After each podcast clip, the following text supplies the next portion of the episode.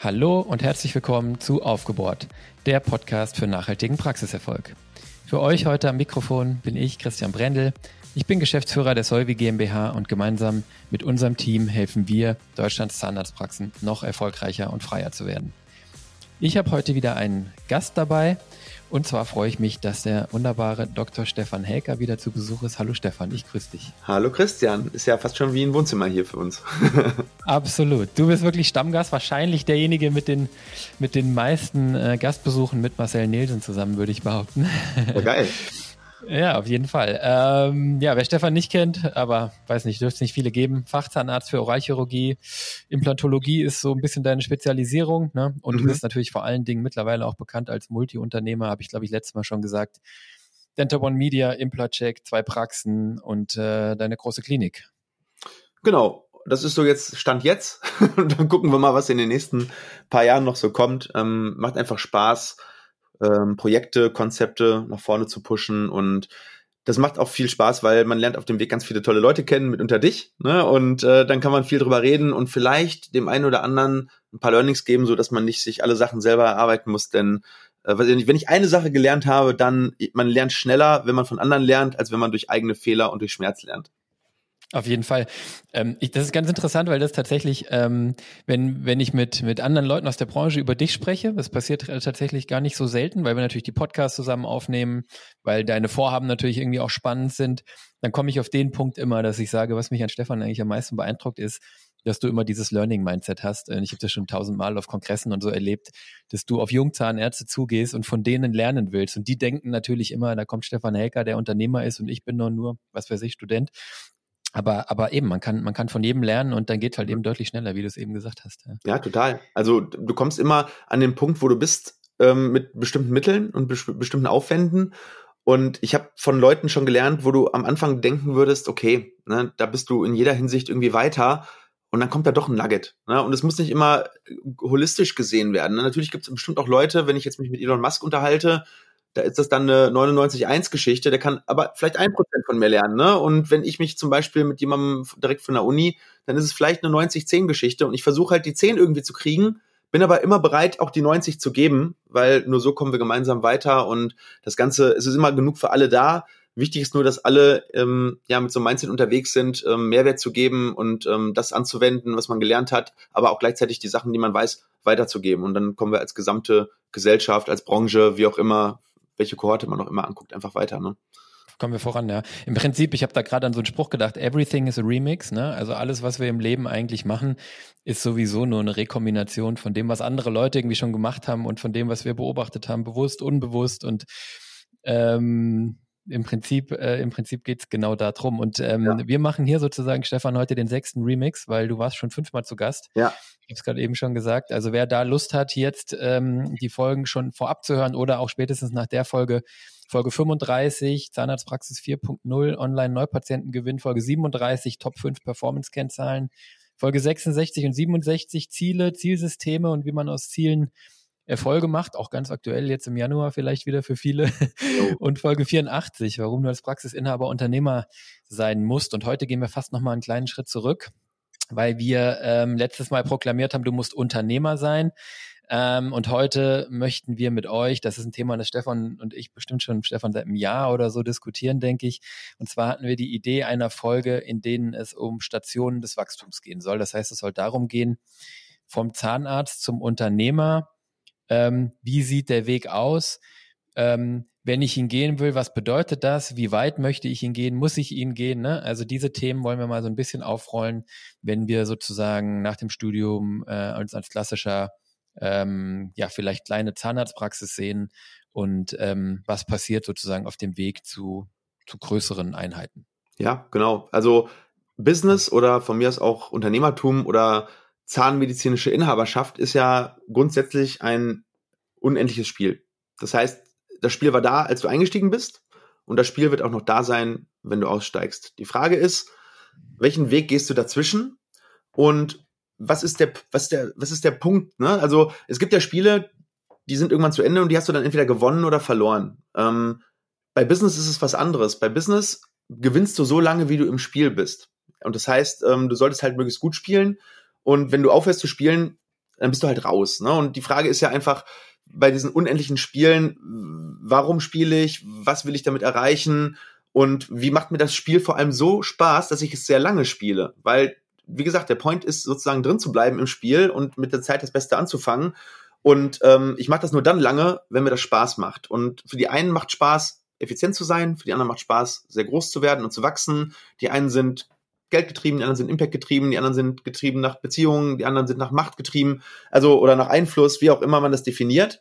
Und ich glaube, dass es für, für jeden grundsätzlichen Trieb oder für jede zugrunde liegende ähm, Motivation auch im Unternehmertum einen Spot gibt, wo das am besten bedient wird. Und ne, wenn du zum Beispiel nach Effizienz getrieben bist, dann bist du vielleicht in einer sehr großen Struktur unglücklich, weil es ist effizienter in einer kleinen Struktur. Ne? Ähm, und wenn du es schaffen willst, dann ist es sehr, sehr viel Arbeit, einen großen Betrieb sehr effizient zu machen. Und dann musst du dir einfach klar werden. Und deswegen wollen wir mit dieser Folge heute so ein bisschen mal beleuchten, was erwartet einen von ganz klein, also Einstieg nach der Uni und ich gründe und habe dann drei Mitarbeiter, bis hin zu Multistandort, mehrere hundert Mitarbeiter ähm, und vor allem, was ist meine Erfahrung auch ne, und eure Erfahrung, weil wir haben ja viel Erfahrung. Ich kann bis fast ganz oben mitreden. Also mit mittlerweile über 70 Mitarbeitenden sind wir da, wir haben das in fünf Stufen, nee, sechs Stufen, nee, fünf Stufen haben wir es eingeteilt.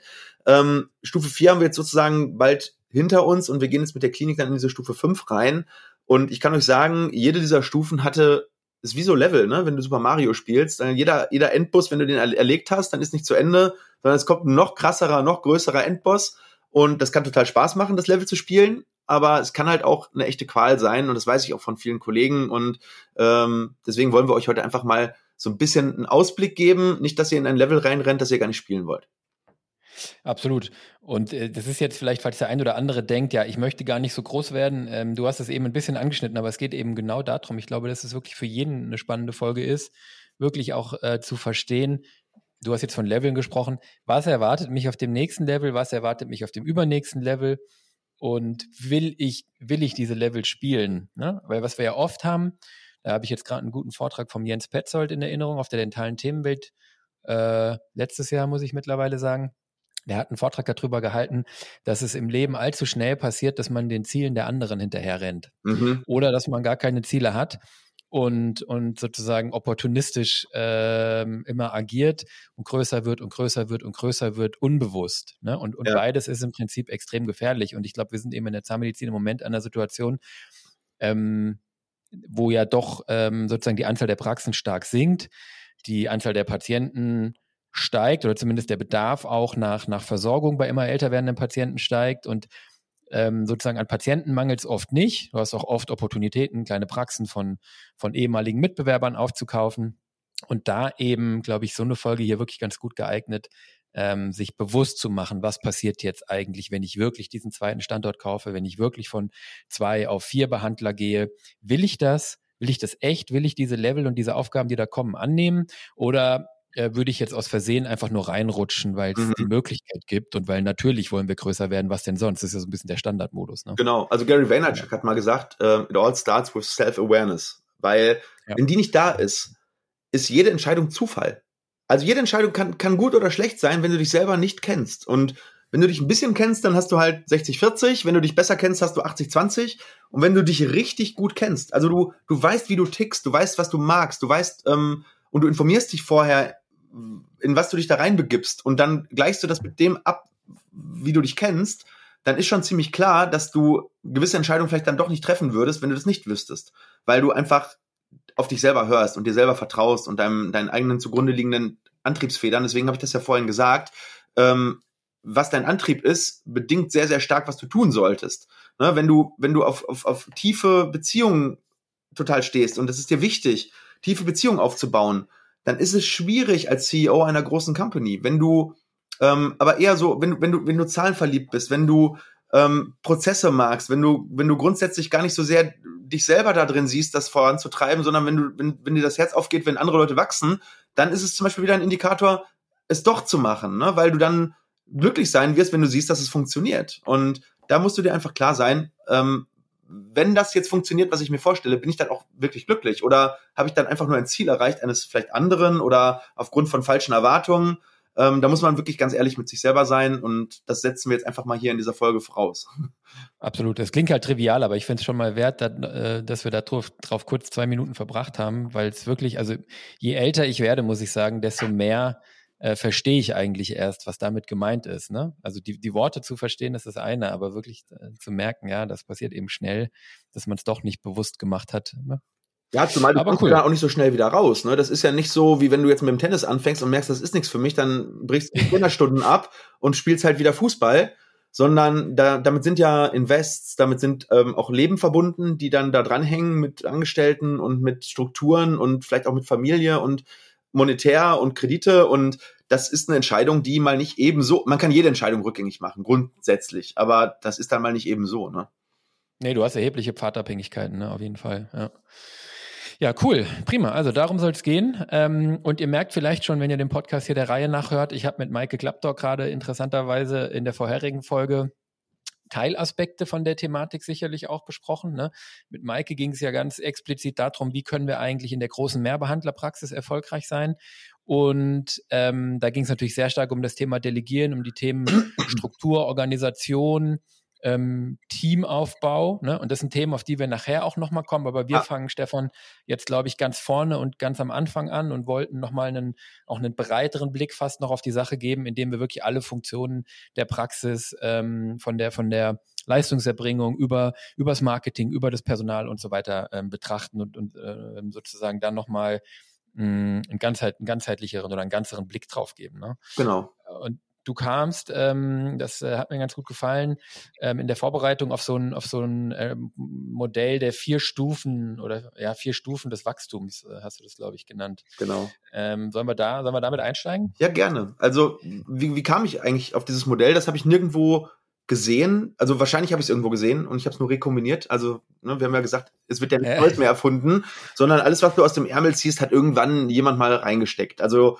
ne, wir sind ja selber auch ähm, sehr im Thema Persönlichkeitsentwicklung unterwegs und viel im, im, im Thema natürlich auch Business-Literatur, Management-Literatur und ähm, im Endeffekt kommt es ja immer auf die gleichen Mechanismen runter, weil die Modelle, die dahinter stehen, sind ja nicht umsonst so die sollen ja die Realität abbilden. Und ein Business funktioniert ja im Grundsätzlichen immer gleich. Du hast irgendwo am Anfang mal ein Produkt oder eine Idee für ein Produkt, dann testest du das Produkt, dann gibt's dafür einen Markt. Das Problem haben wir ja zum Glück nicht. Also wir sind ja quasi, wenn wir eine Praxis übernehmen, direkt aus dem Startup-Ding raus, sondern wir sind ja dann, bumm, sofort ein kleines Unternehmen mit nicht nur einem MVP, sondern mit einem anerkannten Produkt. Das nennt sich dann Zahnheilkunde. Und äh, dann hat man vielleicht ein einen kleinen Teil dieses Produktes kann man äh, bedienen, zum Beispiel Cons, Endo, Chirurgie. Und nach und nach erweitert man seine Produktpalette und nimmt halt die Implantologie dazu, nimmt vielleicht die KFO dazu, nimmt vielleicht Kinderzahnheilkunde dazu und so weiter. Das heißt, ähm, ganz am Anfang ist mein Job, wenn ich sozusagen jetzt, ne, wenn es eine Fabrik wäre, ist ja jetzt in der Praxis, ist ja ein Dienstleistungsunternehmen, aber eigentlich produzieren wir ja auch was, nämlich wir produzieren Behandlungsergebnisse. Und am Anfang ist es für mich als Unternehmer immer erstmal am wichtigsten, dass das Produkt gut ist. Also, dass wir ein, ein, eine Dienstleistung haben, die eigentlich erstmal so gut ist, dass, dass sie wenig Beschwerden hervorruft, dass sie eigentlich vielleicht sogar durch Word of Mouth weiterempfohlen wird und dass ich eigentlich ab da sagen kann, okay, das ist etwas, wenn das so größer werden würde, dann wird das funktionieren. Also es ist erstmal grundsätzlich auf der Produktseite skalierbar. Und am Ende des Tages ist die Messgröße dafür natürlich einmal die Patientenzufriedenheit aber auf der, gleich, auf der anderen Seite, auf der Effizienzseite, mein Honorarstundensatz. Das heißt, wenn ich ähm, eine Dienstleistung in Qualität X in einer halben Stunde erbringe, dann ist das eben doppelt so gut, als wenn ich dafür eine Stunde brauche. Und diesen Prozess, den durchlaufen ja viele Gründer in den ersten Jahren. Das weißt du ja selber auch, ne? Ja, absolut. Und ähm, das, das ist tatsächlich ähm, das, was, finde ich, bei Gründern immer besonders interessant ist, weil ich arbeite zum Beispiel mit denen ja in der Vorgründungsphase bis zum Tag der Praxiseröffnung oder Übernahme sehr intensiv. Und dann kommen immer so drei bis sechs Monate, wo ich mit denen auch telefoniere und wo wir wichtige Entscheidungen zusammen besprechen, wo ich aber merke, die sind jetzt genau an dieser Stufe eins. Ja. Die müssen jetzt, die haben Zahnmedizin gelernt, die haben auch ihre Assistenzzeit rum. Aber das jetzt am Patienten, da gehört ja dann auch Kommunikation zumindest im Eins zu eins mit dazu, ne? ja. ne? Ähm, mit der Assistenz am Stuhl ähm, orchestriert zu kriegen, ähm, so, dass es, wie du es gesagt hast, der Patient am Ende wertschätzt, gefühlt zumindest mit einem guten Behandlungsergebnis rausgeht und du auch weißt, dass du ein gutes Behandlungsergebnis äh, sich irgendwie eingestellt hat, dass du einfach dein Kernprodukt bei einem Autobauer wäre es, dass du gute Autos baust und bei euch ist, dass ihr gute Zahnmedizin macht und den Patienten sozusagen so versorgt habt, wie er es braucht. Und diese Phase, die, die trifft dich dann immer am Anfang nochmal. Ne? Mhm. Und man merkt dann auch auf die Stufen, auf die wir gleich noch kommen, auf die brauchst du gar nicht viel Kapazität verbringen gedanklich und für die hat auch äh, am Anfang erstmal keiner Kapazität und das wäre auch völliger Irrsinn. Ähm, ja, weil bevor das nicht steht, das sind ja die absoluten Basics, brauchst du dir um die weiteren Schritte keine Gedanken machen. Genau. Und am Ende des Tages geht es darum, Experte zu werden, ne, in einer Sache, weil dann kannst du, man sagt immer, äh, du brauchst keine Scheiße skalieren, weil dann hast du nur skalierte Scheiße. Und das ist, das ist, das klingt jetzt ein bisschen profan, aber das, so ist das halt, ne? Ähm, ja. Es macht keinen Sinn, anzufangen, die nächsten Stufen anzugehen des Wachstums, und da kommen wir gleich dazu, wenn das nicht on point ist. Wenn du einen Honorarstundensatz selber von 200 Euro hast und du willst dann einen angestellten Zahnarzt dazu nehmen, was wird der machen? Der wird ja keine 260 machen, der macht im Zweifel 140. Und mit 140 Euro Honorarstundensatz zahlst du drauf. Das heißt, was du am Anfang, was du noch verziehen bekommst, weil du dich ja nur selber ausbeutest und dir selber im Zweifel ja kein Honorar zahlen musst und du im Zweifel vielleicht auch mit mehr Stundeneinsatz oder mit Kostenreduktion oder mit auf schmalem Fuß leben das Ganze irgendwie retten kannst, wird das irgendwann später dann dir komplett auf die Füße fallen. Und selbst wenn du dadurch kein Minus machst, du wächst ja, ist ja kein Selbstzweck, sondern du willst ja damit auch eine Rentabilität erwirtschaften oder einen unternehmerischen äh, Rendite. Ähm, wenn du da irgendwo bei 1%, 2%, 3% rumkrebst, dann machst du es besser nicht, weil dann ist der Stress das Ganze einfach nicht wert. Ne? Und ja. Wir sollten nur von dem mehr machen, was funktioniert, würde ich sagen. Ne? Genau, sonst, äh, sonst lassen wir es. Ne, was funktioniert, ja. was kann ich gut, dann wird aus einer Praxis vielleicht auch eine Schwerpunktpraxis. Und dann kommen wir eigentlich jetzt in guter Überleitung zu Level 2, weil wenn du jetzt weißt, was du gut kannst und du kannst das wirklich gut.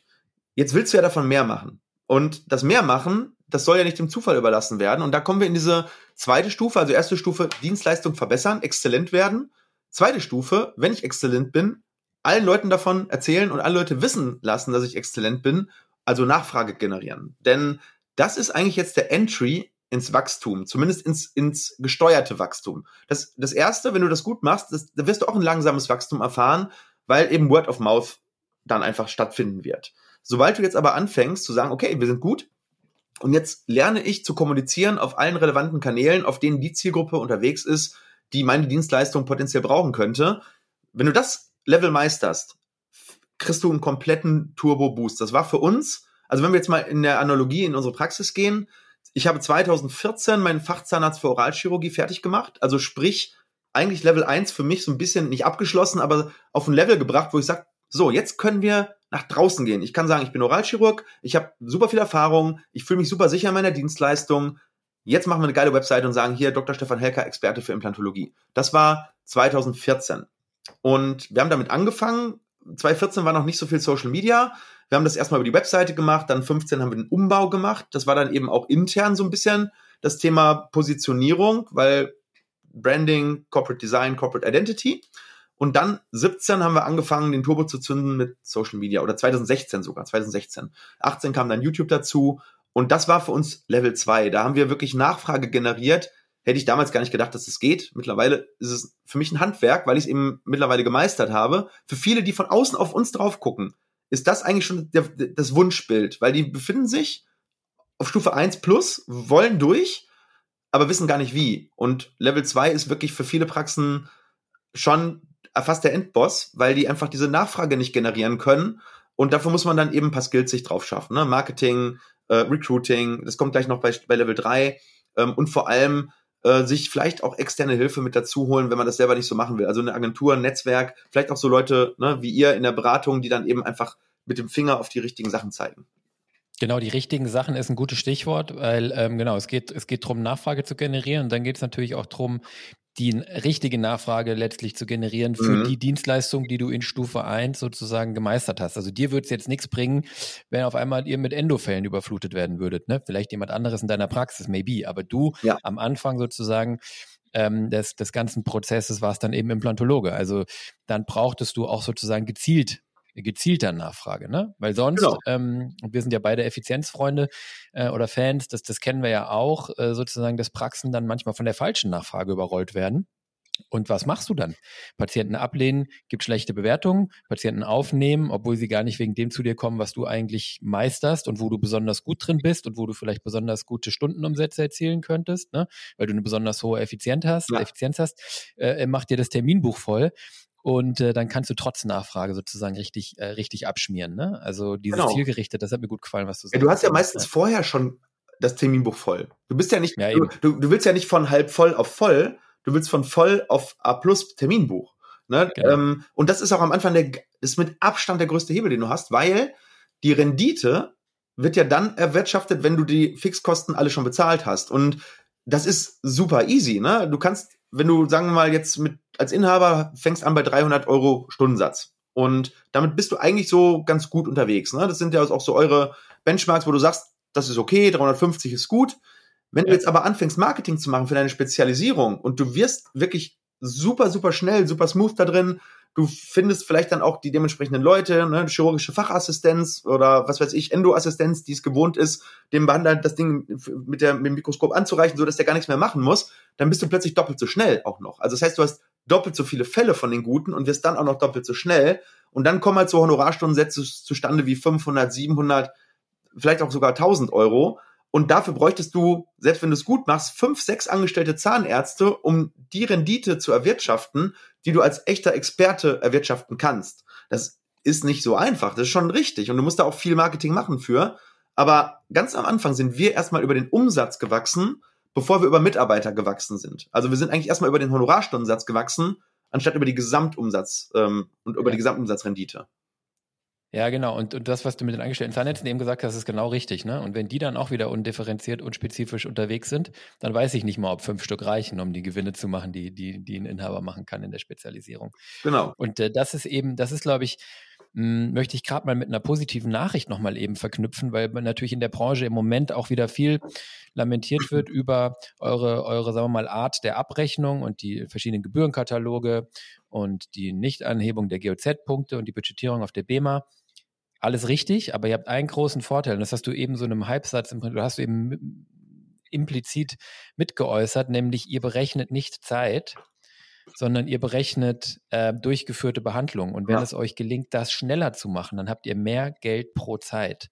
Das ist jetzt anders als zum Beispiel bei mir oder bei ganz vielen anderen Berufen, wo einfach Zeit vergütet wird und schneller arbeiten im Prinzip gar nichts bringen würde. Ne? Ja. Deswegen ist das so ein relevanter Faktor für euren Stundenumsatz, der, und da sind wir uns einig, und das hat, sieht Maike zum Beispiel genauso, und das sehen, glaube ich, alle in der Branche äh, ähnlich, der Stundenumsatz am Ende wahrscheinlich die wichtigste, irgendwo die wichtigste Kenngröße ja. in dem ganzen Konzert. Ja, wenn der stimmt, dann kann der Rest eigentlich fast nicht schlecht laufen. Alle anderen KPIs, wir haben ja auch schon mal diese Folge gemacht, die, genau. die, die, die skalieren mit, mit dem Honorarstundensatz. Wir haben ja mal gesagt, Umsatz pro Behandlungsstuhl ja, das ist nichts anderes als, als Auslastungszeit mal Honorarstundensatz. Ne? Also dann hast du noch die, die, die Zeit, die du wirklich behandelst, mit drin. So, äh, aber, aber die, der grundlegende Erfolgstreiber einer Zahnarztpraxis ist der Umsatz pro Stunde oder von mir ist auch der Umsatz pro Patient, aber auch der hängt linear von deinem Honorarstundensatz ab. Also das ist ähm, mit Abstand der größte Hebel am Anfang und viele denken immer erstmal, ich muss größer werden. Nein, du musst erst effizienter werden dann musst du die richtigen Dinge, also du musst effizienter in dem sein, was du tust, dann musst du die richtigen Dinge tun und jetzt gehst du in Level 3 rein. Wenn du das kannst, ja. gehst du da rein und jetzt wirst du ein Problem haben, du wirst es nicht selber abarbeiten können. Und jetzt wirst du ein neues Problem bekommen, du musst Talente finden, binden, weiterentwickeln. Das heißt, das Thema Recruiting kickt rein, das Thema HR kickt rein und damit auch das Thema Führung und ähm, Kultur. Ähm, das ist das Level, was wir jetzt so in diesen letzten paar Jahren sehr intensiv erfahren haben, ne? wo wir sagen, boah, jetzt äh, kommen plötzlich ganz viele Charaktere in die Praxis, du musst dir darüber klar werden, wie tickst du eigentlich, Core Values, was äh, sind wir eigentlich, was sind wir nicht, was ist erlaubt, was ist nicht erlaubt, ähm, wen möchten wir überhaupt bei uns haben, also das ist, für, da geht's dann für viele wirklich so richtig los. Und jetzt brauchst du auch als Inhaber ein anderes Skillset. Weil, ja. wo du bis jetzt mit deinen supergeilen Fertigkeiten und mit vielleicht eins zu eins sehr gut klargekommen bist, brauchst du jetzt Systeme, du brauchst jetzt ähm, ja ein bisschen ein Stück weit dieses Delegationsgehen, du darfst nicht mehr alles selber machen wollen und du musst natürlich dann die Leute, die du holst, die müssen ja auch lange bleiben. Das heißt, du musst die incentivieren, du musst abgeben und nicht die ganzen Premium-Sachen selber machen und die anderen nur den Schrott, weil kannst du machen, aber dann sind die sofort wieder weg. Und das ist ein Level, wo wirklich ganz viel auch vom Inhaber, von der Persönlichkeit halt abhängt. Absolut. Und, und hier ist, glaube ich, auch so eine Stufe, wo man anfängt, ähm, die, die, also die ändert nochmal alles eigentlich oder zumindest fast alles, ne? Ja. Weil also ich, ich spreche ja gerne in Bildern. Ich habe gerade irgendwie gedacht, du wirst so ein bisschen, wenn du auf Stufe eins und zwei irgendwie so, so, so Stürmer beim Fußball bist und, ja. und, und, und, und Netzen lernst und, und in Stufe zwei dir die Vorlagen gegeben werden. In Stufe drei wirst du Spielertrainer eigentlich, ja? Ja, genau. Also, ne, du machst nicht mehr alle Bälle selber rein, im Gegenteil, ja? Du musst die anderen entwickeln, du musst irgendwie ja. einen eine Mannschaft draus formen, ein Konzert draus machen. Ähm, und ähm, und das, das haben wir vorhin gemeint, glaube ich, auch ein bisschen. Das ist schon die erste Frage. Will ich Spielertrainer sein? Ja. Ja. Wenn die Antwort Nein lautet, dann darf ich mich in Stufe 3 nicht begeben. Genau, oder kannst du auch auf Vertriebsebene sehen, ne? Bist du Vertriebler? Ja. Oder willst du Vertriebsleiter ja. werden? Ne? Ähm, willst ja. du den Vertrieb leiten und andere Leute zu geilen Ergebnissen befähigen? Am Ende geht es darum, andere Leute zu geilen Ergebnissen zu befähigen und weiterzuentwickeln. Ne? Und das werden wir gleich mit den einzelnen Stufen nochmal so ein bisschen kohärent. Wir haben ja gesagt, wir machen jetzt erstmal so die grundsätzlichen Wachstumsbarrieren. Ja. Also was ist so, was kommt grundsätzlich nacheinander? Ja. Und dann gucken wir mal, dass wir durch die Stufen der Größen der Praxen gleich nochmal durchgehen. Ne? Was ganz wichtig ist, jetzt kommt zum ersten Mal der Punkt, wo deine Umsätze steigen, aber deine Rentabilität sinkt. Da kannst ja. du dich fast auf den Kopf stellen. Du hast mir ja irgendwann mal prophezeit, dass die drei bei uns weggehen wird oder die vier weggehen wird und dann die drei. Noch halten wir die drei in der Rentabilität ähm, äh, bei Solvi, äh, aber spätestens in der Klinik bin ich, wenn die zwei da stehen bleibt, bin ich so froh. Ne? Also ähm, ich kenne ganz viele Großkonstrukte, die haben so ihre 11 bis 18 ähm, Prozent ja. äh, Umsatzrendite und es gibt auch welche, die strugglen dann halt noch mehr und jetzt skalieren die Fehler halt extrem mit. Ne? 3% Kosten, ne, fällst du von 11 auf 8%. So, und das sind dann eben 30% vom Gewinn und nicht mehr, wenn du von 36 auf 33 fällst, sind es halt nur 10 oder 9 Prozent. Das heißt, hier musst du jetzt langsam anfangen aufzupassen und da kommt jetzt eben Stufe 4. Ja, das heißt, wenn du jetzt wächst und du merkst, boah, krass, ich kann das, die Leute bleiben, aber jetzt ist es irgendwie von der Effizienz weiter unten und jetzt sagst du, okay, was mache ich denn jetzt? Und jetzt geht es darum, wirklich hart zu standardisieren, Controlling einzuführen, ähm, auch eine gewisse Business Intelligence zu entwickeln, zu überlegen, nehme ich jetzt einen Bereich noch dazu oder ist die Komplexität zu groß oder size ich vielleicht sogar down, weil ein Bereich funktioniert besonders gut ja, zum Beispiel, du hast angefangen mit Kinderzahnheilkunde, KFO und Implantologie. Jetzt merkst du aber, Implantologie, da kann ich Talent attracten, da kann ich auch richtig gut ähm, skalieren und dann kann es sein, dass du sagst, Business Intelligence mäßig oder Business Development mäßig, schneid den einen Bereich ab, damit der andere wachsen kann. Ne? Und dann brauchst du ein QM, ein Corporate Manual und ein Management. Aber das, Man das Management würde ich jetzt mal außen vor lassen, das nehmen wir gleich in die Stufen äh, wo, ja. wir, wo wir sozusagen hochgehen. Aber jetzt geht es einfach wirklich darum, diese Dienstleistungen in handliche Pakete zu verpacken und zu standardisieren ähm, und den Leuten dann, aber dann kriegst du trotzdem noch die People-Seite, weil du bist jetzt erstmal mit Leuten gewachsen und jetzt seid ihr alle Best Friends und jetzt sagst du denen, jetzt musst du aber so und so behandeln und äh, jetzt hältst du dich mal bitte an Checkliste A, B, C, D und es kann sein, dass dir das HR-Team mal jetzt nochmal wieder zurückkommt. Ja, Genau, und, und äh, genau, das ist genau der Punkt. Ähm, dieses, dieses Prozesse und Standardisieren, das macht ja zwei Sachen. Das macht was mit einer Kultur zum einen. Das heißt, du musst natürlich höllisch aufpassen, wenn Leute, die seit Stufe 1 bei dir sind und damals die Agilität liebten und, ja. und was weiß ich, ne, den Drive und die Eigenverantwortung. Und jetzt bist du hier an einer Stufe, wo was ganz anderes gefragt ist, wo, wo, wo, vor, wo viel mehr vorgegeben wird, wo viel mehr Grenzen gesetzt werden. Also da gibt es nochmal eine Disruptionsmöglichkeit und natürlich die Gefahr, da bin ich immer total nervös, weil äh, ein bisschen kämpfen wir da bei uns gerade mit in der Firma intern mit dem Thema auch, ja. Standardisierung und Prozesse bringen auch immer Bürokratie mit sich. Mhm. Und du brauchst sie, um deine Effizienz slash Rentabilität wiederzufinden. Du kannst es aber auch schnell übertreiben oder an den falschen Stellen Prozesse und Bürokratie und Standardisierung aufbauen, wo sie dir gar nichts bringt, wo sie dir nur etwas kostet. Und dann ähm, kann es sein, dass deine Rentabilität auch nicht vom Fleck kommt. Du bist vielleicht ja sozusagen im Business besser geworden und effizienter, aber es wird wieder kompensiert durch Verwaltungsoverhead, durch Menschen, die nur noch rumverwalten, Handbücher pflegen, QMs pflegen und, und, und die ganze Organisation ein Stück weit auch damit wieder lähmen können. Und ich würde sogar so weit gehen, dass ich so, also die Praxen, die ich kenne, ähm, und, und wo ich, wo ich über die, über die, über die Seminare und über den öffentlichen Austausch und was öffentlich geteilt wird und so, so ein bisschen ähm, ja, Einblick gehabt. Da würde ich sagen, äh, die, die großen Praxen tatsächlich, von denen hat wahrscheinlich fast noch keine äh, Stufe 4 so richtig gemeistert. Ich glaube, so, so alt ist das Thema auch noch nicht oder so lange gibt es auch noch nicht große Praxen in Deutschland.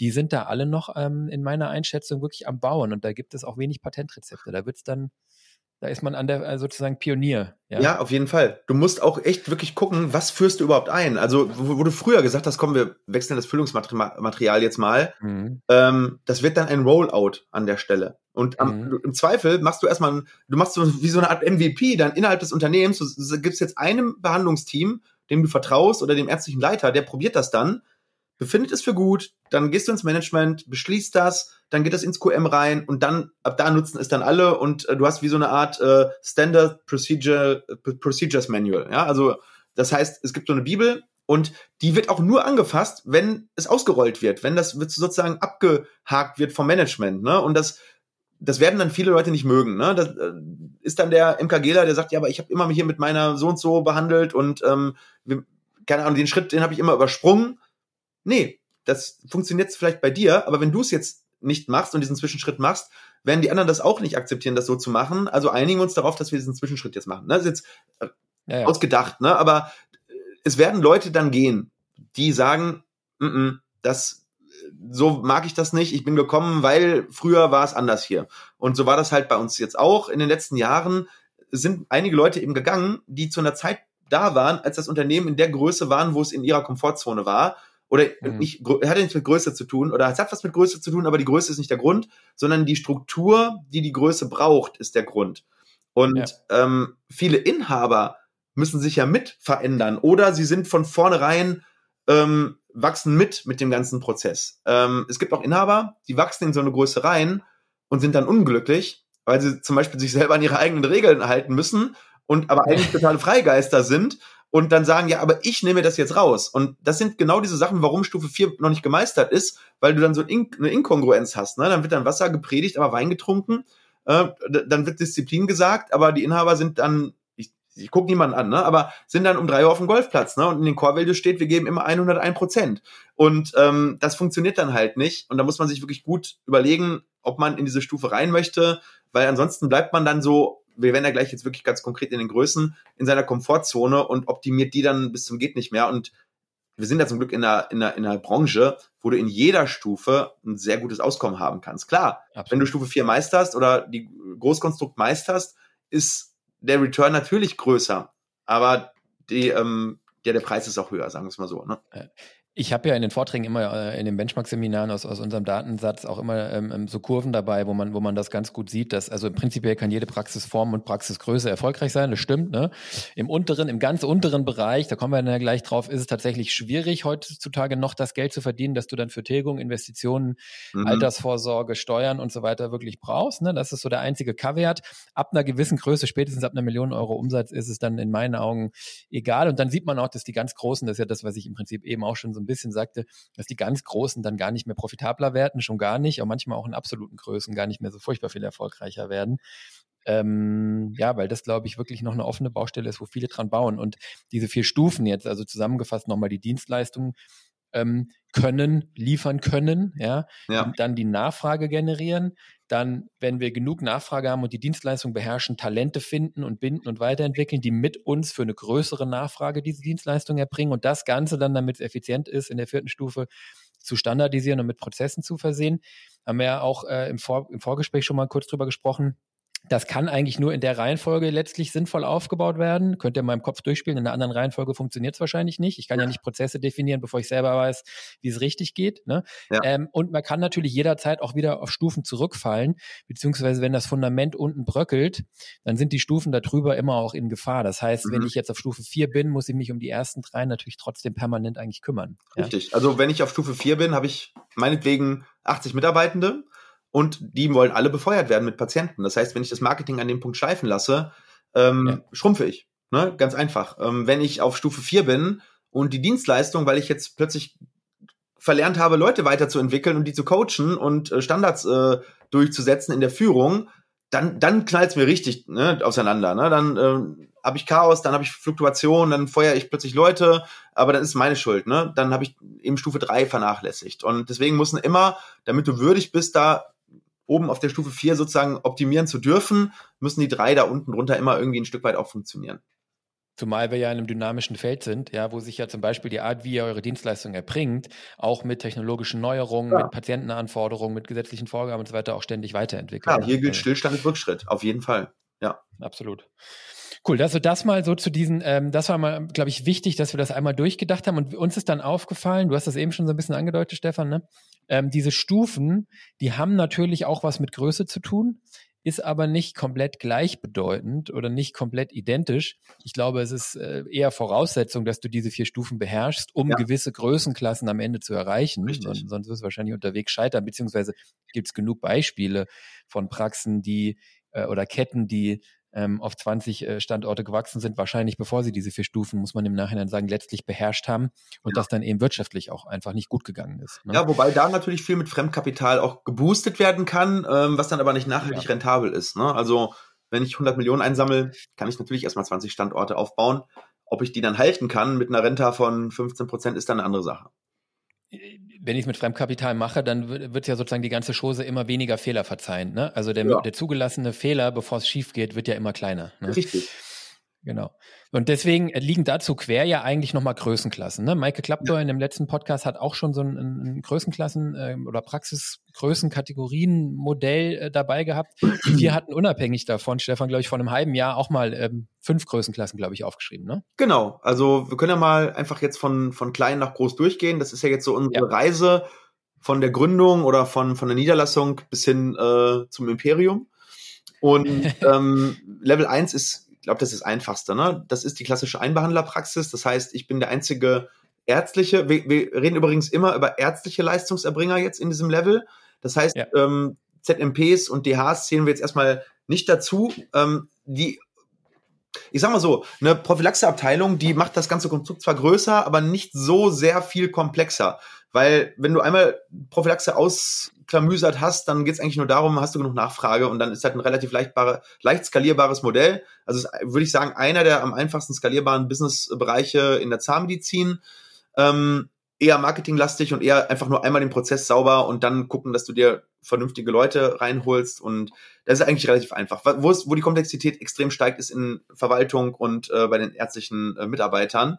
Und die Einbahnderpraxis, da haben wir das dann aber noch nicht. Da bist du der Einzige. Und dann hast du in der Regel zwei bis acht Mitarbeiter. Ne? Es gibt Praxen, die haben echt nur zwei Leute. Da ist dann äh, eine Klingel im Zimmer und dann wird geklingelt, wenn am Empfang jemand steht. Das ist jetzt vielleicht nicht unbedingt das, was meinem Verständnis einer, einer effizienten Zahnarztpraxis entspricht, aber wir müssen das ja zumindest mal erwähnen. Und dann gibt es natürlich auch die Praxen, wo ein extrem versierter, extrem hoch ähm, ähm, effizienter Behandler vielleicht sechs, sieben, acht Mitarbeiter bespielt und vielleicht auf drei Zimmern behandelt. Dann hat er da vielleicht noch ein Prophylaxezimmer. Das sind so diese typischen drei bis vier Zimmerpraxen. Und man macht im Großen und Ganzen entweder die Verwaltung selber oder man hat so eine verwaltende Kraft, die dann am Empfang die Abrechnung und im Großen und Ganzen dann noch so ein bisschen äh, das Management macht, die Verwaltung das, oder das ist dann so eine Kombi aus einer Kraft mit der, mit der Frau. Ja, Ehefrau ist ja so der Klassiker, das seht ihr, glaube ich, auch ganz oft, ne? Genau, also früher Klassiker, er bucht, äh, er bohrt, sie bucht, äh, äh, hieß es immer sozusagen. Ja.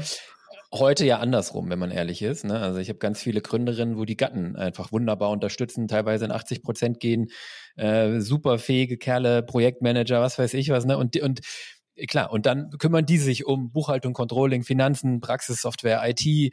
Ähm, die Aufgaben sind vielfältig, die kennt ihr alle. Ne? Aber in, in jedem Fall ist es sozusagen auf dieser Größenklasse hier eine, also negativ gesagt, eine Form der Selbstausbeutung kann es sein, positiv gesagt, es ist Family Business irgendwie, es ist, ähm, die Bälle stoppen alle beim Inhaber und oder dem Partner, der an der Seite steht.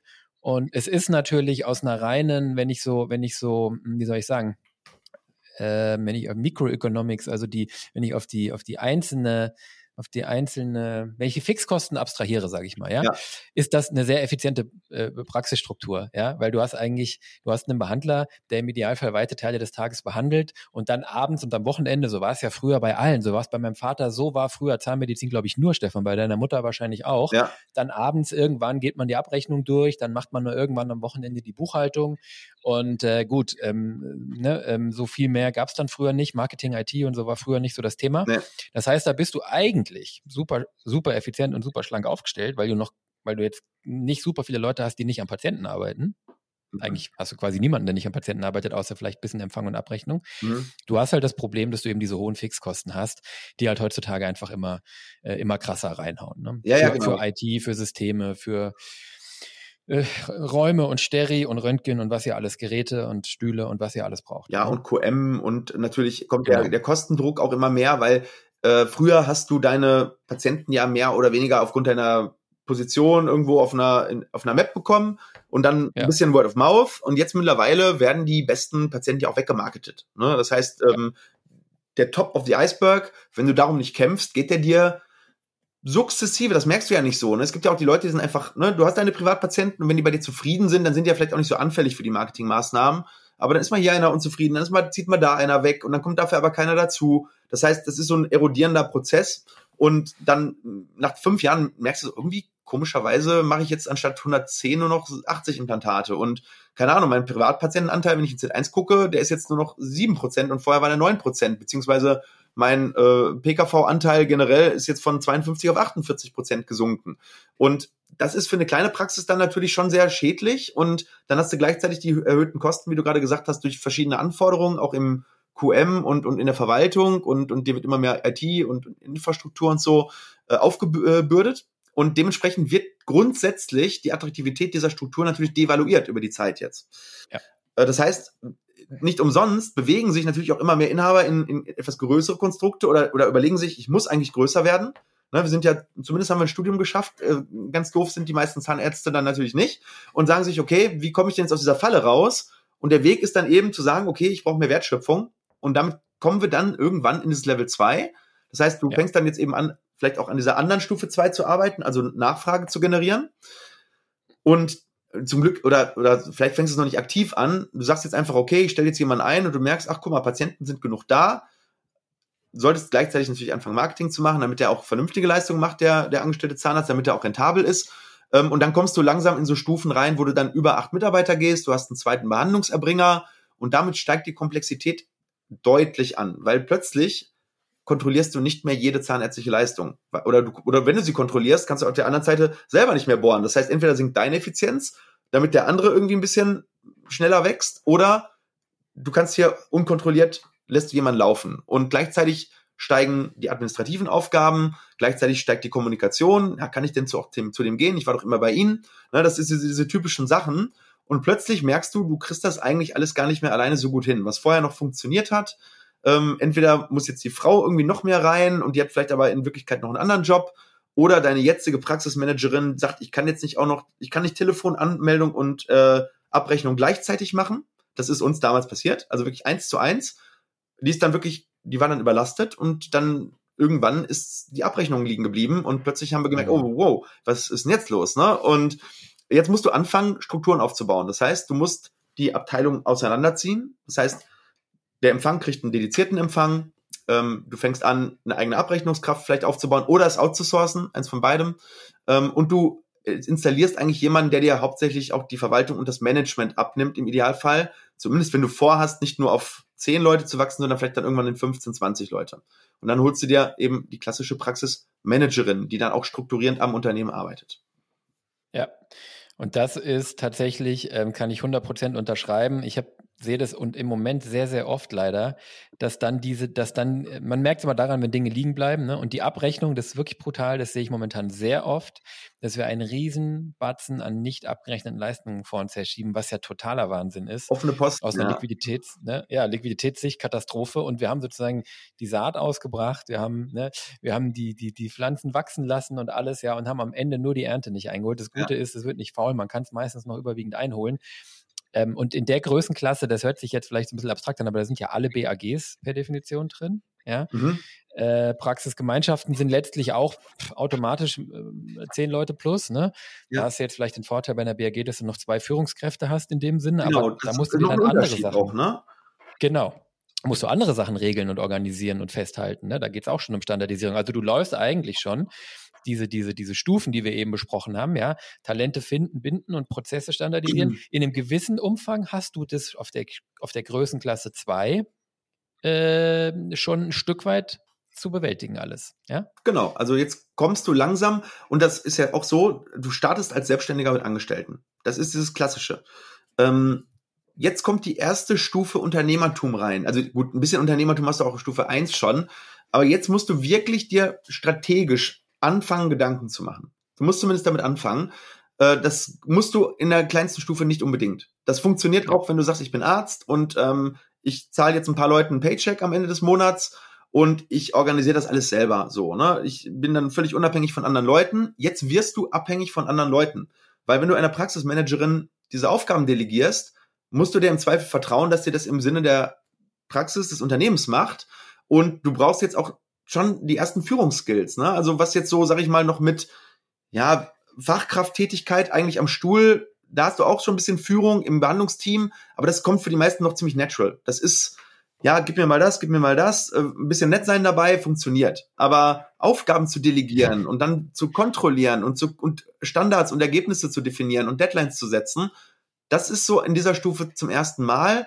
Und das ist für viele dann wirklich auch schon eine große Umstellung. Und da musst du eigentlich auch dir schon anfangen, ein anderes Skillset drauf zu schaffen. Also das ist dann nicht mehr nur, gucken wir mal, ich lerne das schon irgendwie, sondern hier empfehle ich den meisten Leuten dann auch so erste Kurse zu besuchen zum Thema Leadership, Führung, Struktur und Prozesse. Ne? Ja, bewusster Akt muss das sein. Äh, Fortbildung, Bücher lesen, hast du vorhin gesagt, ne? Podcast ähm, auch einfach selber. Ah, Podcast hören, genau, euren, unseren. More, unseren Podcast, immer schön fleißig hören, ja. Das sind genau die Inhalte, die ihr braucht, um eben nicht nur durch diese Stufe, sondern auch durch die nächsten zu laufen. Ähm, also hier müsst ihr aktiv werden, ne? Genau. Und, und, und, und reflektieren und mit anderen austauschen im Prinzip, was wir auch schon gesagt haben. Ne? Und, und das ist jetzt sozusagen die letzte Stufe, wo du, wo wir, wo wir noch nicht von einer vollen Hierarchie sprechen, ja, genau. sondern wir sprechen von, du hast mit Praxismanagement, einer Praxismanagerin, einem Praxismanager jemanden, der nicht mehr nur dein Partner ist äh, oder wo du es nur selber machst, der dich unterstützt in diesen Themen. Und jetzt kommt, und das hat Maike interessanterweise ähnlich gesehen, jetzt kommt die, die dritte Größenklasse, die genau das eigentlich ändert ja. und wo man, ähm, glaube ich, sehr bewusst sein muss, bleibe ich drunter oder gehe ich, gehe ich rein und wenn ich reingehe, dann sind wir jetzt bei vier bis sechs Behandlern, hatten wir gesagt. Ne? Ja, das heißt, 20, da kommen wir dann schnell. Mitarbeitende, ne? Das ist genau, natürlich nicht Dutzende. Hardcut, aber so ungefähr, ja. Genau, Dutzende von Mitarbeitern auf jeden Fall. Das fängt dann an, dass man vielleicht nicht mehr bei jedem den Namen des Partners kennt, bei, nicht mehr bei jedem den, Geburtstag, äh, den Geburtstag kennt, nicht mehr bei jedem die Vorlieben kennt und die Haustiere und die individuellen Probleme. Ja. Und dementsprechend kannst du 20 bis 40 Leute natürlich nicht führen. Das heißt, ähm, du hast sozusagen die Notwendigkeit, irgendeine Art der Abteilungsbildung, der Gruppenbildung vorzunehmen. Du kannst natürlich vermehrt spezialisieren. Ja, du musst vermehrt spezialisieren. Ähm, und ähm, ja, irgendwie kannst du natürlich die 40 Leute auch nicht bilden. Das heißt, du brauchst in den Abteilungen schon so irgendetwas wie die eine Person, die es ob das jetzt eine Leitung sein muss, aber die ist zumindest organisiert oder orchestriert. Ja, also eine Teamleitungsfunktion, oder, ne? das ist ja, ja spannend. Ne? Normalerweise haben wir ja in normalen Unternehmen, sind ja Abteilungsleiter dann schon auch eigentlich Vollzeit-Abteilungsleiter. Ich sehe so Teamleitungsfunktionen ja. eher als Teilzeitfunktionen. Ne? Dass ähm, ein Teamleiter ja. vielleicht ein oder zwei, einen halben Tag, einen Tag bei uns in der Klinik wird es eher so eine 50-50-Geschichte. Das heißt, die haben dann zwei Tage für ihre organisatorischen Aufgaben. Je mehr die Zeit dafür haben, umso besser können die natürlich führen und umso besser können die strukturieren.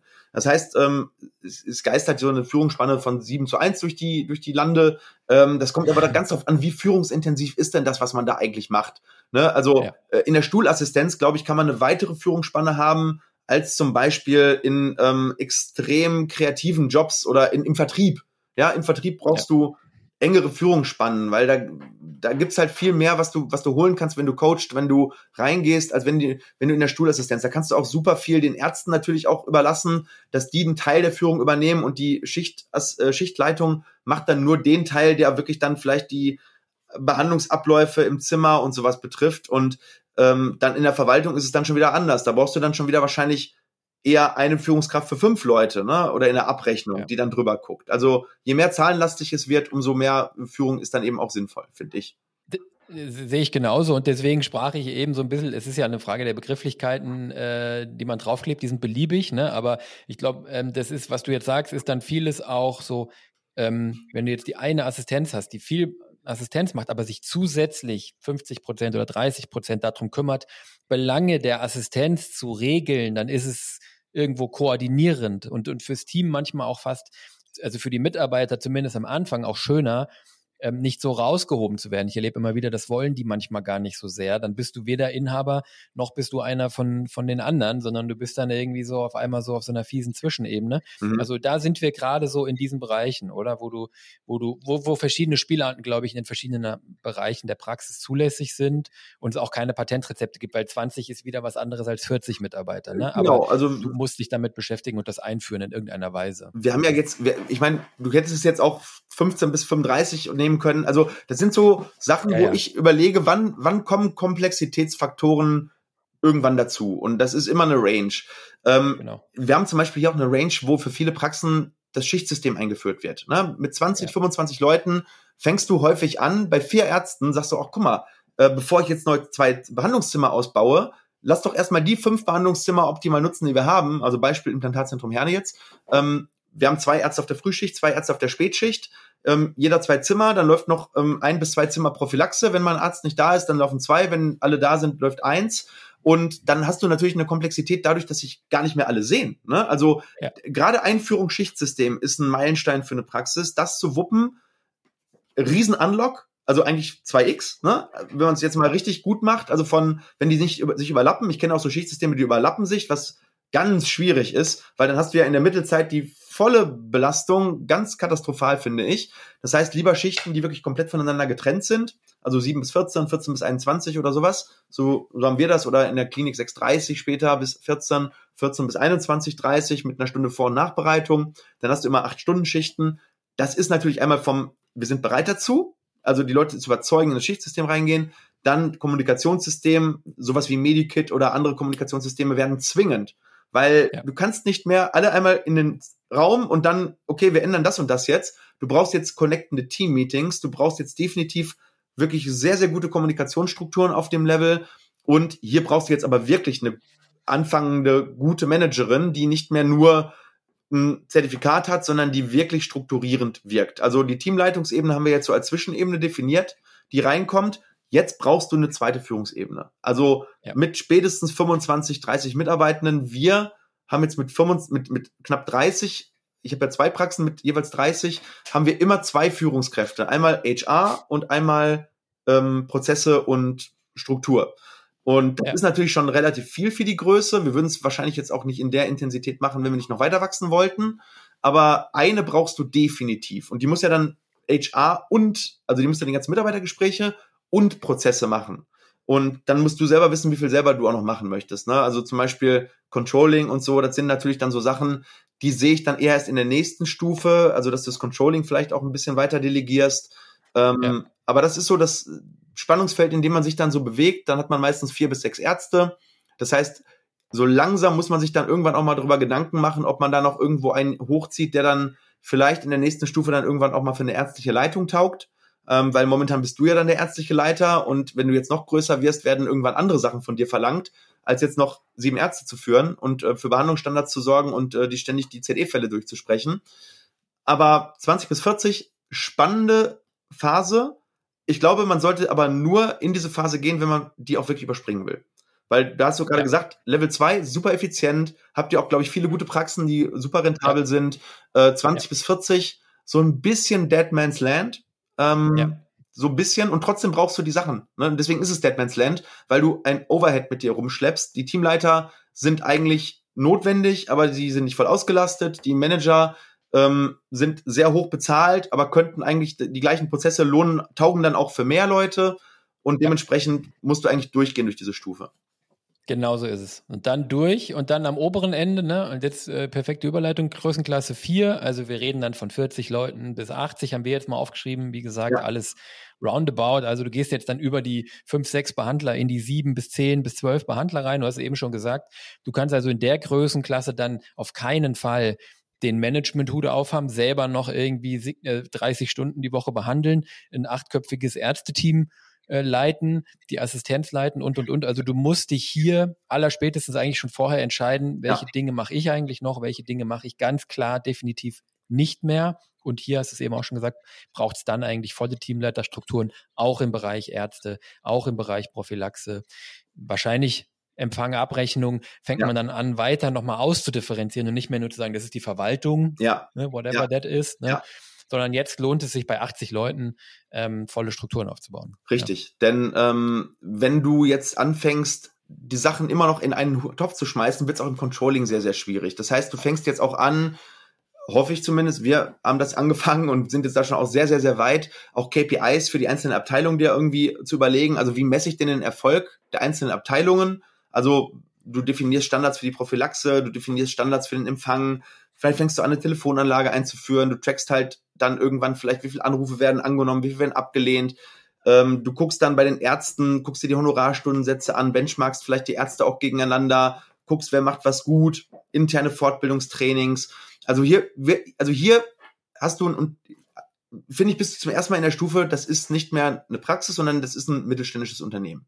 Das heißt, du hast Strukturen, du hast Prozesse, du hast eine Management-Ebene und du hast eine Teamleiter-Ebene. Also eigentlich vier Ebenen, Inhaber, Management, Teamleiter, Fachkräfte. Ne? Also das, das heißt, Fachkraft bist du selber trotzdem wahrscheinlich immer noch ein Stück weit. Also äh, ich glaube, ganz raus aus der Behandlung ziehen kannst du dich erst, wenn du wirklich dann in diese Stufe 5 reingehst, äh, weil du häufig ja immer noch auch der Spezialist bist. Ähm, ja. Übrigens, Hack, du durchläufst diese Stufen wesentlich schneller, eben wenn du Spezialist bist. Das haben wir vorhin auch schon gesagt. Ähm, dein Honorarstundensatz, wenn der bei 500, 600 Euro liegt, bleibt halt so viel mehr liegen in einem Konstrukt dieser Größe noch, als wenn du einer von vielen Behandlern bist mit einem Honorarstundensatz von 300 Euro. Das macht dann mal schnell den Unterschied zwischen, na, wo sind wir denn? Äh, wenn wir jetzt sagen wir mal sagen, 10 Behandler, ähm, 60 Mitarbeitende, Umsatz von 100.000 Euro pro Vollzeitäquivalent, bist du dann bei 5 Millionen Umsatz vielleicht, weil du hast ein paar Teilzeitkräfte oder 4 Millionen Umsatz und dann kann das den Unterschied machen zwischen 20% Rendite, also 800k und 32% Rendite, also 1,2 Millionen. Ne? Und das ja. ist schon krass. Also das heißt, du kannst viel schneller wachsen. Ne? Diese 400k, die mehr überbleiben, so wenn du die in Strukturen, Prozesse und Marketing steckst, ähm, ist dein Wachstum anstatt 10% per Anno wahrscheinlich 25%. Also das ist der krasse Booster, bist immer noch du. Außer du wirst jetzt noch größer und schaffst es wirklich andere, jetzt wirst du langsam ähm, auch attraktiv für andere Spezialisten. Das heißt, andere Spezialisten trauen dir zu, dass du ihre Spezialisierung auslasten kannst. Heißt, ein MPGler ja. traut sich wirklich zu, ey, ich gehe jetzt das in diese Klinik, in dieses Konstrukt und mach da meine Ästhetik. Ein Endodontologe sagt, cool, in die Klinik möchte ich, da kann ich endlich mit dem Mikroskop 180 Fälle im Jahr machen. Ne? Und dann wird ein Schuh draus, weil jetzt kannst du dich zurückziehen, weil echte Spezialisten bei dir ins Konstrukt reinkommen. Ne?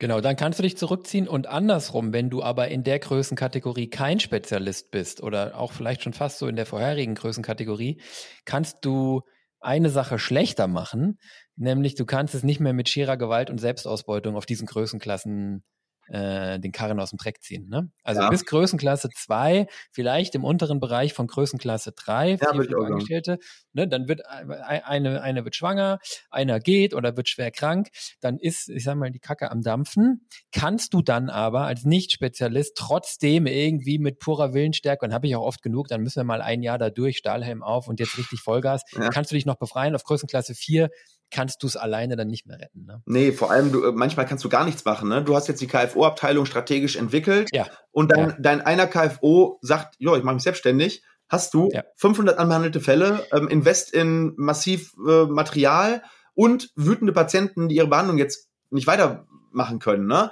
Äh, während wenn du natürlich der Spezialist für das Feld bist und du bist eben KFO, dann kann dir die Abteilung schon mal nicht auf Null abschmieren. Die, dafür schmiert dir dann eine andere ab, wenn du die hast. Also, genau. ne, das heißt, ähm, du musst jetzt anfangen, auch strategisch die Abteilungen aufzubauen und auch redundant, ne, dass du sagst, okay, wenn wir jetzt eine Kinderabteilung aufbauen, dann machen wir das auch mit drei Ärzten. Ne? Wenn, ja. aber jetzt hast du ja auch die Power dafür. Du kannst ja nicht von, sag mal, bis jetzt zwei, Leu zwei Ärzte, sagst, wir bauen die Kinderabteilung auf.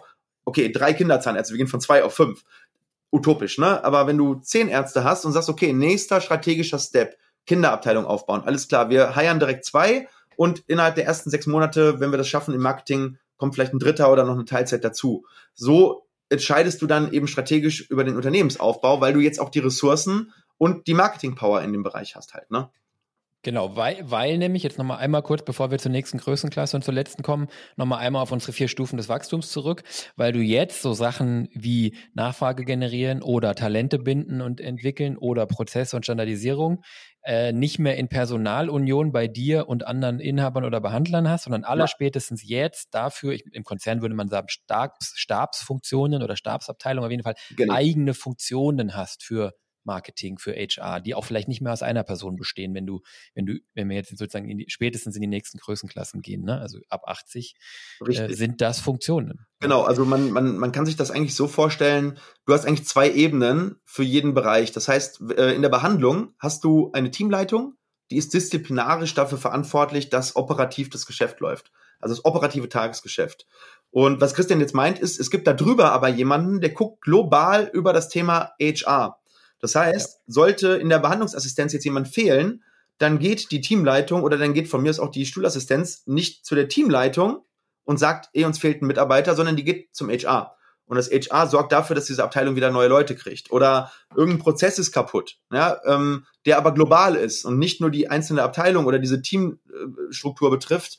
Und dann geht man eben ins, ins vielleicht in ein großes Teammeeting und dort ähm, sagt man, hey, kann sich nicht unser unsere Prozessbeauftragte darum kümmern, dass äh, der und der Prozess so und so geändert wird. Und dann wird das eben in der Funktion besprochen, wenn es eine Abteilung ist, die sagt, okay, wir können den Prozess so und so verbessern und dann wird der wieder ins Unternehmen zurückgegeben. Das heißt, man hat eigentlich zwei Chefs. Ja? Das eine, wenn's, wenn ich was Menschliches habe in der Führung und das andere, wenn ich irgendwas Systemisches habe bei den Prozessen.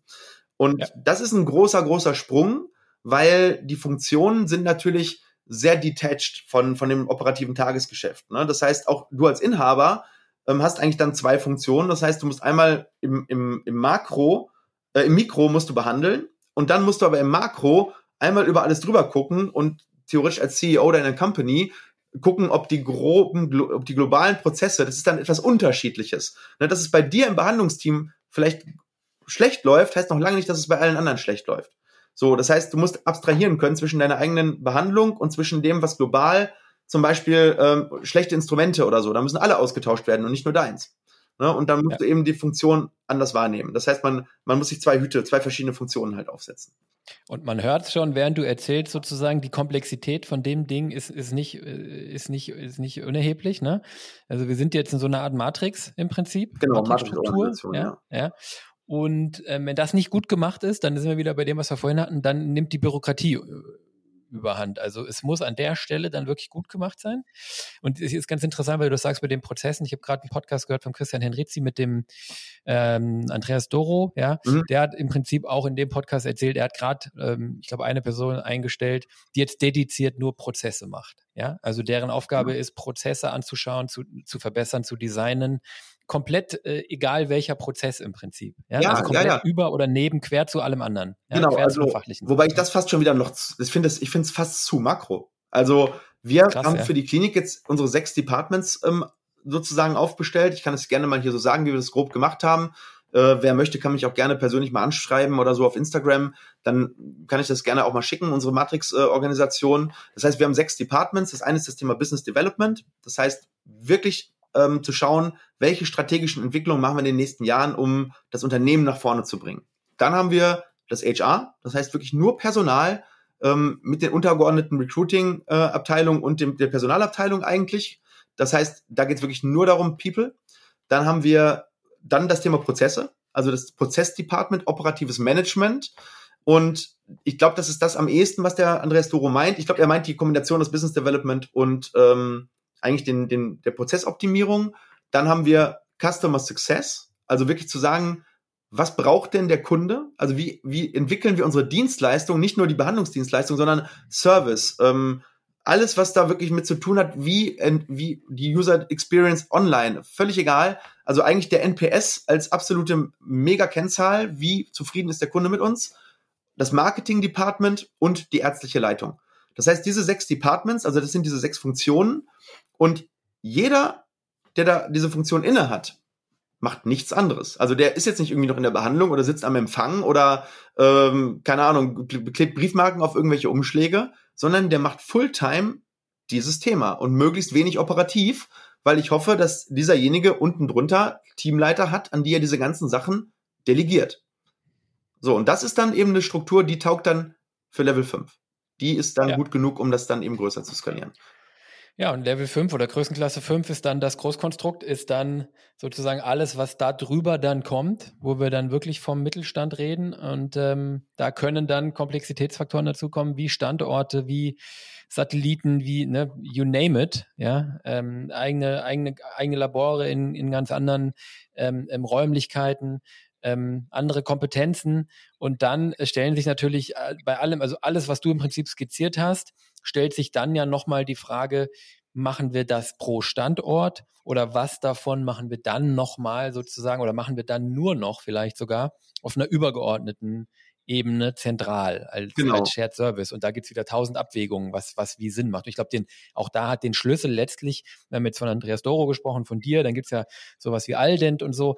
Da machen gerade, äh, passieren ganz, ganz spannende Sachen, finde ich, im Moment mhm. in unserer Branche. Ja. Und, und, und so letztlich den Stein der Weisen hat am Ende wahrscheinlich tatsächlich echt noch keiner. Es wird jetzt richtig, richtig spannend die nächsten Jahre. Ja, genau. Es ist jetzt so ein bisschen War of, War of Thrones, ne? Äh, Game of Thrones, ja. sag ich mal, so ein bisschen, ne? welches, welches Königreich gewinnt jetzt äh, sozusagen? Sagen. Also wer, äh, vielleicht gibt es auch keinen Gewinner, ne? Gibt ja auch jetzt bei beim Social Media Game keinen Gewinner, aber es wird schon so ein paar Konzepte geben, die standard, die standardisierbarer sind. Und ich glaube, dass die Standardisierbarkeit am Ende ein sehr großer Faktor sein wird, ähm, wie erfolgreich so ein Konzept sein wird.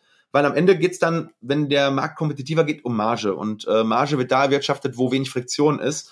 Und es kann High Price sein, es kann Low Price sein, ist, glaube ich, nicht so wichtig ähm, wenn, das, wenn das Konzept stimmt. Aber ich glaube schon, dass du Standardisierbarkeit reinkriegen musst. Und ähm, du hast jetzt gerade was von zweiten, dritten, vierten Standorten gesagt. Viele fangen ja schon auf Level 3 an, ne, das Ganze ja. äh, zu machen. Die haben jetzt irgendwie eine, eine, eine, eine Vier-Zimmer-Praxis und anstatt zu überlegen, mache ich denn jetzt nochmal einen Standort groß, wird sofort die zweite Praxis dazu genommen mit drei Zimmern oder nochmal vier Zimmern und dann wird eigentlich von vornherein dieses Konstrukt auseinandergerissen und dann musst du das in zwei Keimzellen eigentlich etablieren und kannst relativ wenig von dem geschert machen. Also außer du, du hast jetzt da über die Straße hinweg oder zwei Minuten entfernt, aber sobald du da zehn Kilometer dazwischen hast, äh, wird schon alleine das, das, das Personal zu teilen, wird schon ein bisschen schwieriger. Das heißt, ganz viele von diesen Synergien gehen schon wieder verloren. Und wir haben ja gerade gesagt, selbst 20 bis 40 ist ja No Man's Land.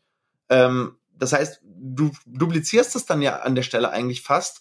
Und das ist auch der Grund, warum kleine delegierte Standorte in der Regel nicht besonders rentabel sind, weil du diese ganzen Synergien komplett wieder zerschießt. Deswegen glaube ich, ähm, dass die Konzepte gewinnen werden, die zumindest mal bis Level 4 gehen, also 40 bis 80. Und dann kannst du überlegen, mache ich ein Ding richtig groß oder mache ich mehrere Standorte so auf dieser, ich habe Teamleiter, ich habe ein, zwei Manager da, ich habe vielleicht eine, eine ärztliche Leitung da, ähm, mit jeweils 60, 70, 80, eigentlich all den Prinzip, ne? Die machen's genau ja. so. Die sind, die machen ganz viele Level 4 Standorte oder so an, kleine Level 5 Standorte mit 80 Mitarbeitern. Und dann gibt's zum Beispiel einen Andreas Doro, wie du ihn gerade ähm, erwähnt hast, der macht dann eher, gut, der, der hat eine ganz zerklüftete Struktur, der hat zwei richtig große Standorte mit deutlich über 100 und dann hat er, glaube ich, drei, vier Satelliten. Ich weiß aber von ihm, ähm, dass die großen Standorte eben deutlich besser funktionieren. Ne? Und gut, das kann natürlich trotzdem strategisch eine Abwägung sein, dass man sagt, die kleinen brauche ich aber trotzdem, um da vielleicht irgendwie zuzuweisen. Die machen dann vielleicht nicht viel Gewinn, dafür macht das große Ding mehr Gewinn. Aber das ist eine unternehmerische Entscheidung, das ist Strategie und da muss man entwickeln und testen und irgendwann so ein Best Practice finden. Ich bin dir sehr, sehr dankbar dafür, dass du das eben eingeworfen hast und das äh, vor dem Hintergrund, weißt du, musst du Sachen wie, wie Andreas Doro sie macht oder wie du sie auch mit deinen zwei Standorten machst, die, da habe ich höchsten Respekt davor, weil du alles, was wir jetzt an Komplexität seit einer Stunde hier besprechen, dann mal zwei hast. Und ich bin bei dir, die Entscheidung wird ganz, ganz oft überhaupt nicht sauber abgewogen und irgendwie reflexartig, äh, opportunistisch, das meinte ich vorhin, dann getroffen. Und dann hast du im dümmsten Fall eine Praxis in Größenklasse zwei oder drei ja. und, na, und einen zweiten Standort in Größenklasse eins ja. Und dann hast du die Komplexität zweimal und nicht nur das, du musst jetzt auch noch als, als Chef von dem Ganzen kognitiv, intellektuell auch noch ständig das, das, Bewusstsein darüber haben, dass du zwei komplett unterschiedliche Organisationen mit diesen vorhin skizzierten unterschiedlichen Anforderungen hast? Oder ist das in Wirklichkeit eine Organisation, die in Größenklasse 3 gehört? Ja, ja. also ähm, das ist schon relativ brutal. Deswegen ist es sehr, sehr guten Einwurf von dir. Ja, genau dieses Modell zeigt eigentlich wunderbar, warum das problematisch ist, opportunistisch im gleichen Ort einfach mal, ich nehme jetzt mal noch einen Standort dazu und warum da oft sich vor allem die Probleme verdoppeln, ähm, aber in der mhm. Regel eben nicht der Gewinn. Ja, ja. ja. Und wenn es, wenn es trotzdem klappt, kann das sein, dass der, dass der Unternehmer extrem gut ist, aber es ja. wäre noch besser gewesen, hätte er das andere gemacht. Und es kann ja nicht nur sein, es kann ja sein, dass es trotzdem klappt, aber nicht deswegen. Logisch. Ja? So, das, Logisch. Äh, Logisch. Da, da, muss man immer wirklich äh, schauen und ich habe jetzt zum Beispiel auch äh, einige Lernen aus ähm, unserem zweiten Standort in Plettenberg gezogen, ne? Was, was Entfernung. Das große Glück, dass wir da ähm, neuen Behandlungszimmer machen können und dann jetzt so, sag ich mal, auf dieses Level 4 ähm, ja. auch kommen können, ne? mit, sag ich mal, sechs, sieben Behandlern. Das heißt, da kann durch gutes Marketing, durch gute Effizienz kann ich dort einen ärztlichen Leiter etablieren. Es bleibt trotzdem noch genug Overhead übrig. Ich habe da mein Management und ein, zwei Teamleiter. Das ist so der, das untere Ende von dem, wo es klappt. Aber wenn ich da nur sechs, fünf Behandlungszimmer hätte, wäre es eine ganz andere Nummer. Das heißt, ähm, sobald ich da wegfalle als Implantologe, ist man da relativ schnell nahe Zero. Und dann, ganz ehrlich, Zeit ist auch Opportunitätskosten. Das heißt, nahe Zero bedeutet wahrscheinlich Sub-Zero in Bezug auf deine ähm, echte mhm. Rentabilität mit deiner Zeit. Ne? Und ja. ähm, wir haben ja noch, sag ich mal, im Marketing noch mal ganz andere Möglichkeiten als andere. Ne? Das heißt, wir können es mit dem Marketing immer noch sehr gut rausretten. Das heißt, wir können dort Demand holen, dadurch die ähm, Stundensätze der äh, angestellten Zahnärzte deutlich über das pushen, was eigentlich grundsätzlich richtig wäre ja, also mit einem durchschnittlichen Marketing. Und dadurch kann ich vielleicht ein paar andere Sachen profitabel machen, die vielleicht andere nicht machen können.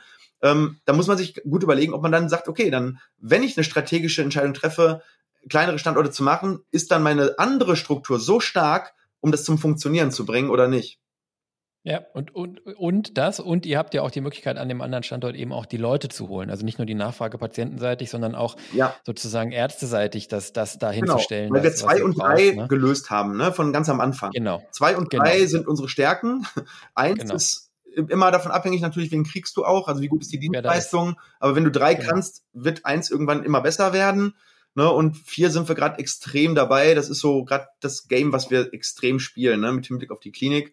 Und ähm, deswegen hoffe ich auch, dass einige Leute, die hier zuhören, vielleicht den einen oder anderen ähm, ja, Mehrwert davon kriegen. Und äh, wir werden ja demnächst, vielleicht können wir es sogar schon mal sagen, wir werden ja demnächst auch ein gemeinsames Event machen, ne? Ja, geil. Lass mal teasern, lass mal äh, Cliffhanger machen hier. Ja, also ähm, wir haben wirklich lange, lange überlegt, was machen wir.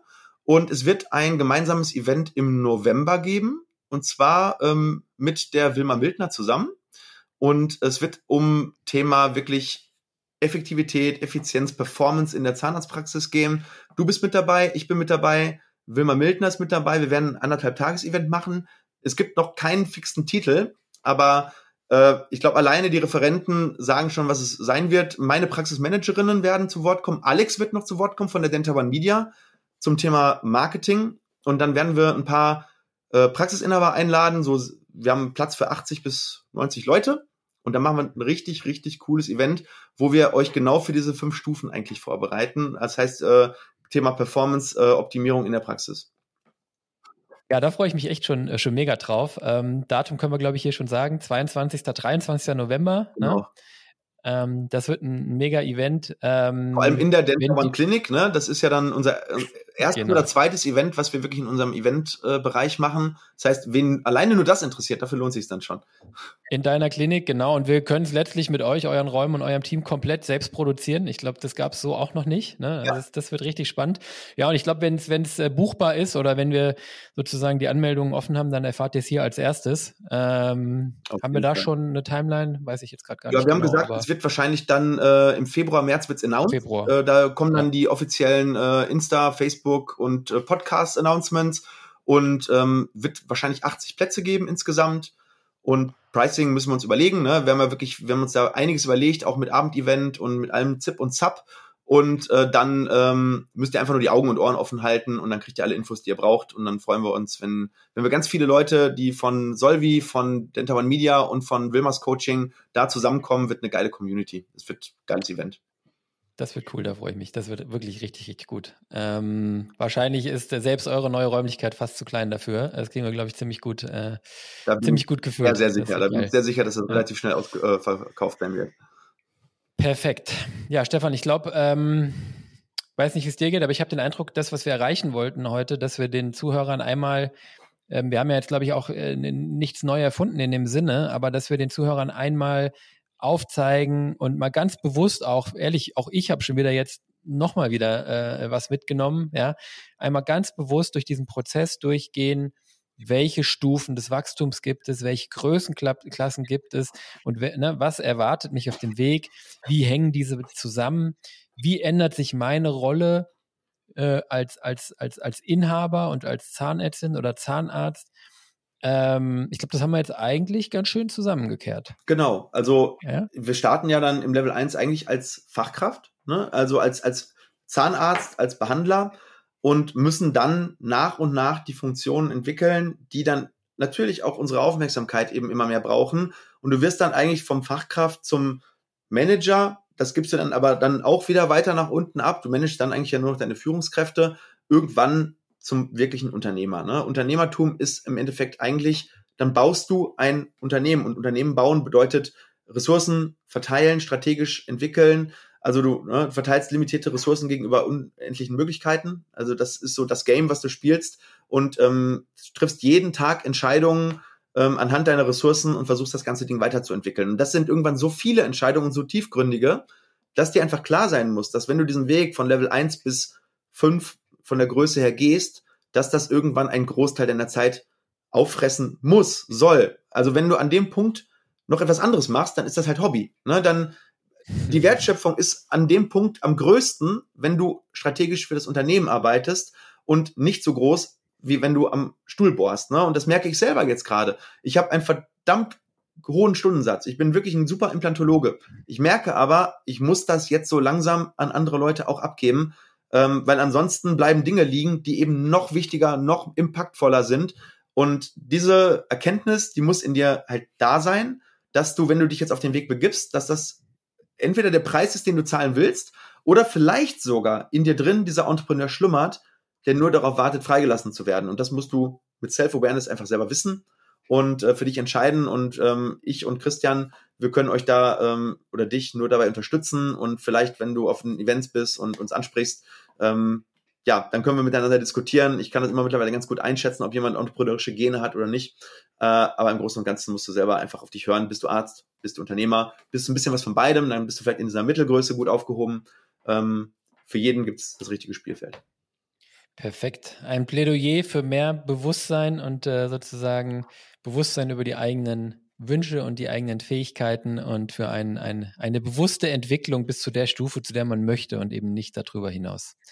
Genau. Sehr, sehr schön, Stefan. Sehr, sehr schön. Ähm, ja, du hast es gesagt. Ähm, wenn ihr euch mit den Themen beschäftigt, wenn ihr darauf rumkraut, wenn ihr, wenn ihr reflektiert darauf, dann hoffen wir, dass euch diese Inhalte hier helfen. Ähm, wie gesagt, ich habe jetzt beim Aufnehmen schon wieder reflektiert und, und für uns als Unternehmen und für meine Beratung auch schon wieder neue Aspekte mitgenommen. Ähm, wenn ihr mehr davon wollt, Stefan, kriegt man am besten, glaube ich, bei euch Marketing, Mindset und More Podcast. Ne? Genau, und wer und du hast noch so meine eigenen Gedanken so ein bisschen hören will, der genau.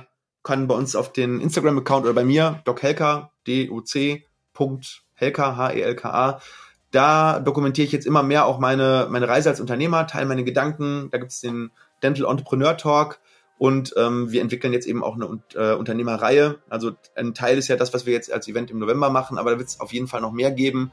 Das heißt, wir möchten eigentlich so ein bisschen die Unternehmer in Deutschland, die zahnärztlich unterwegs sind, ein bisschen vereinen. Da vielleicht so ein bisschen in Richtung, ich sag mal, Mastermind, Schrägstrich, äh, Community, weil ich glaube, dass ähm, diese Leute unter sich sehr, sehr schwer, ähm, ähm, du, das, sowas findest du nicht im Qualitätszirkel oder in der Bezirksstelle, sondern das sind Leute, die ticken einfach anders, sind viel pragmatische Menschen, viel Energie und äh, die möchten wir einfach gemeinsam vereinen und ja, wer den Einstieg will, am besten mal auf DocHelka oder eben Marketing, Mindset and More und dann geht es halt weiter über unsere Online-Kurse und Seminare und so weiter. Perfekt. Ich packe beides in die Show Notes, da habt ihr die Links auch, kommt ihr direkt dorthin. Da könnt ihr Stefan folgen. Super, vielen Dank, lieber Stefan, für deine Zeit. Es war eine große Freude wie immer. Ähm, ich sage es, glaube ich, jedes Mal, ich sage es auch dieses Mal. Ich würde mich freuen, wenn wir weitere Folgen zusammen aufnehmen. Ideen haben wir ja immer im Petto, wir zwei. Unbedingt. Ja, manch, manchmal reift es etwas länger, so wie diese hier, aber ähm, ja, hat eine Menge Spaß gemacht. Ich hoffe, den Zuhörern auch. Wenn das der Fall ist, dann gibt uns ja, gerne fünf Sterne bei Aufgebaut, äh, für Aufgebaut bei Spotify oder bei Apple Podcasts. Schreibt gerne was dazu. Mich freut es immer am meisten oder schreibt uns eine E-Mail, schreibt bei Spotify was in dieses Feedback-Tool rein, egal. Ich freue mich immer, wenn ich was von euch höre, wenn wir Feedback kriegen, dass euch das was bringt. Ähm, wir werden die Folge wie immer in der WhatsApp-Community äh, von Aufgebaut auch diskutieren. Wenn ihr da also Fragen habt, andere Sichtweisen, Wünsche für neue Folgen, schreibt mir, schreibt dem Stefan, schreibt in die WhatsApp-Community. In dem Sinne, Dir noch einen schönen Abend, Stefan. Viel Spaß beim Kochen und äh, bis zum nächsten Mal. Danke. Ich wünsche euch auch allen viel, viel Erfolg und ja, dass ihr den Unternehmer in euch entdeckt und wenn ihr den nicht habt, dass ihr den auch ruhig begraben könnt und sagt, hey, ich bin Arzt und damit bin ich absolut glücklich. Beides ist voll geil und vollkommen okay. Absolut. Ah, wow, nice. Bis dahin. gut, danke. Bald, bald. Ciao. Dann ciao.